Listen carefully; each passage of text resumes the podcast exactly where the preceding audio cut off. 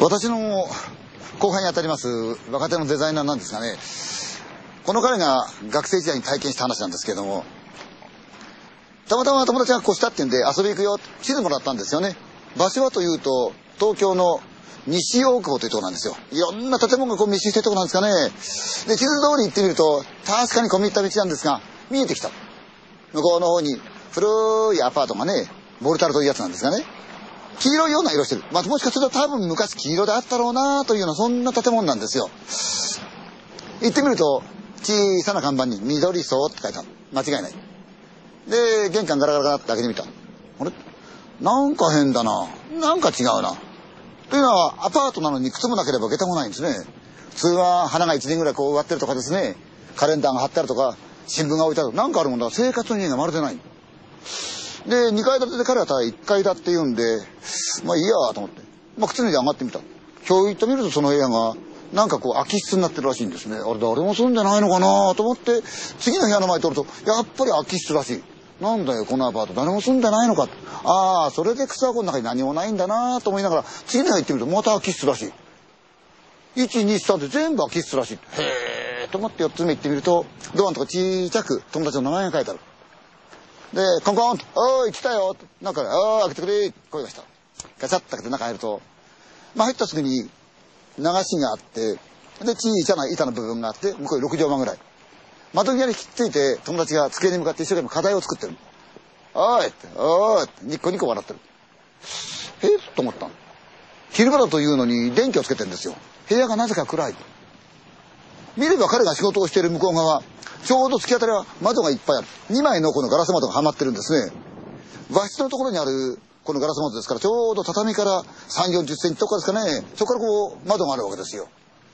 で、その片方の窓にしっかりと目いっぱい大きなポスターがあってある。おい、お前、この部屋暗かねえか？って。おい、ちょっとな。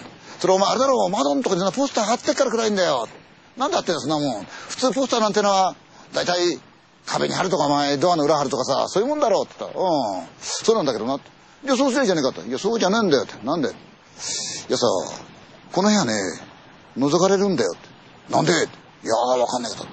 前に女でもいたのかなって。いやー、わかんないけど。へえ、いやな、こうして守る子だったんだけどさ、うん。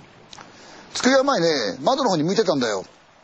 で、夜俺課題やってたんだよな。なんだかそう寒くなってきてさ、窓がカタカタカタカタカタカタカタカタ鳴るんだよ。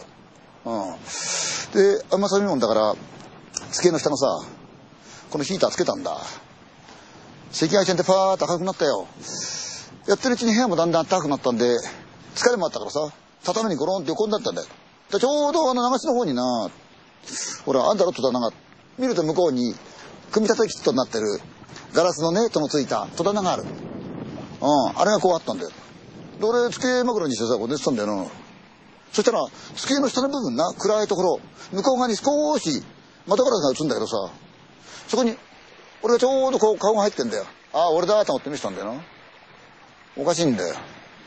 こっちは動いてんだけどさ、それ動いてないから、あれと思ってこういうふうに動いたらさ、そのアングルに俺が入ってくんだよ。映ってるんだよ。俺の顔の後ろにもう一つ顔があるんだよ。俺びっくりしてさ、ひょいって見たらお前、ガラス窓のとこからさ、誰かがじーっと見てんだよ。慌ててな、シータ来ちゃったよ。へえ。で、またしばらく経ってさ、俺課題やってたんだよ。で、その時はもうすっかり忘れてな、そんなこと。そしたら、また寒くなってきてさ、窓がカタカタカタカタカタカタカタカタ鳴るんだ。お寒いなって。どっかに隙間があんのかなと思ってさ、そのまんま椅子ずらしてさ、ぐーっと体もぐらして、赤外線のその引いたな、スイッチカチンってやったんだよ。ファーって赤くなってな、周りがこう照らされたんだよ。何気なくひょいって前見た瞬間に、いるんだよ。ガラス挟んで俺の前に顔がもう一つ。真っ白い顔でさ、男の輪郭でさ、おまけに口のあたりがさ、赤く染まってるんだよな。もうびっくりしちゃってさ、ダダーそれ精一杯だよ。消えたけどな。でも嫌だからさ、ここへずっとポスター貼ってんだよ。だってお前覗くんだったらもう一つこっちのガラス窓があって、いや、こっちは覗かないんだよ。なぜかこっちなんだよな。で、机の向き変えちゃった。へえ。それからどうなんだよって。それからはわかんないけど、たまにな、窓がカタカタカタカタカタカタ鳴るんだけど、ポスターがあって見えないけどさ、やつ来てんじゃねえかな。窓の外ってなんだよってこれ道でもあんのかっていや、道じゃないんだよ。これ、アパートとアパートの隙間なんだよ。路地でも何でもないんだ。そこも行き当たり、もう全部何もない袋こっちゃからね。へえ。っていう話をした。それからどのぐらいか日が経って、その彼から、私の公開のところで電話が来たの。おい、勘弁してくれよ、お前。参っちゃったよってどうしたんだよ。今からお前のとこ行くけどさ、頼むよ。何があったいや、俺いらねえよ、ここに。どうしてってお前前話したっけねえ。俺が覗かれてるって。ああ、覗きの話な。ああ。あの、俺の部屋覗いたやつな。あいつ、人間じゃないんだよ。え？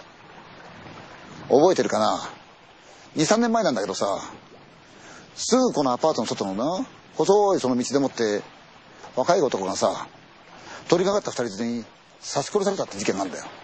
刺された男がな、血だらけのまんま逃げたのはこの路地なんだよ。アパートのアパートの隙間さ。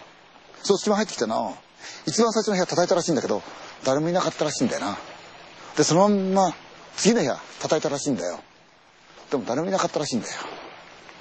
三つ目叩いたらしいんだけど、誰もいなくてな。